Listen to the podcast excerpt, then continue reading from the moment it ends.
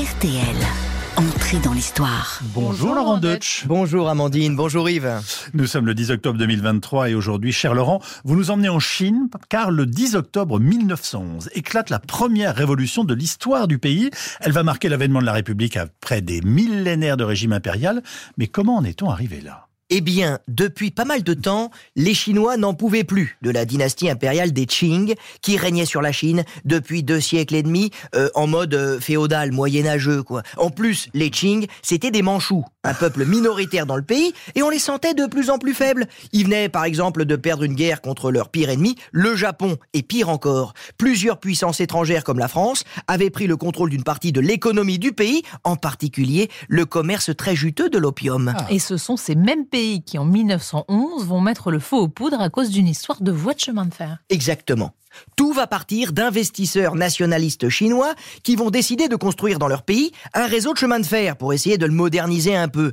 Les puissances étrangères vont alors flipper en se disant que ça allait remettre en cause leur monopole sur le transport des marchandises. Ah Ils vont donc demander aux Qing de confisquer ce réseau moyennant des indemnités et c'est là que va éclater la révolte dans le centre du pays, très exactement à Wuhan. Oh. Wuhan, ça vous dit quelque chose? Bah C'est là qu'a démarré en 2019 l'épidémie de coronavirus avant de s'étendre au monde entier. Alors, le Wuhan, point de départ de la propagation du Covid-19 et donc de cette révolution de 1911 qui, comme un virus, va gagner tout le pays. Oui, une à une, les provinces chinoises vont tomber dans l'escarcelle des révolutionnaires. À Pékin, comme l'empereur n'a que 4 ans, c'est son premier ministre qui gouverne. Il s'appelle Yuan Shikai. Ah c'est lui qui envoie l'armée impériale pour mater l'insurrection. Sauf que le chef du gouvernement mène en fait un double jeu car il négocie en secret avec les révolutionnaires. Oui, parce que lui-même est partagé en fait. Il en peut plus lui non plus des et il joue les équilibristes entre la famille impériale et les nationalistes. Il va pas du tout écraser la révolution, il va plutôt essayer de temporiser en obtenant un cessez-le-feu avec les provinces insurgées.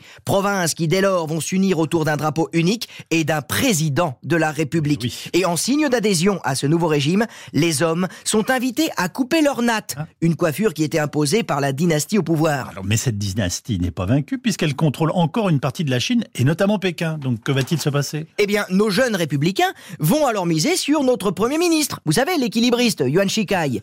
Ils lui disent que s'il obtient l'abdication de l'empereur, il deviendra président, ce dont le mec rêve en se rasant le matin. Et c'est donc ce qui va se passer.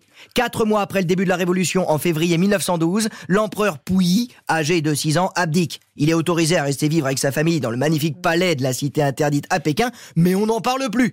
Et voilà comment pour la première fois de son histoire, la Chine est devenue une république. Et c'était un 10 octobre, double 10. Merci Laurent. De quoi parle-t-on demain? Eh bien demain, on va parler de la superstar des pharaons, tout en Camon, à l'occasion de l'ouverture de l'exposition qui lui est consacrée à Strasbourg.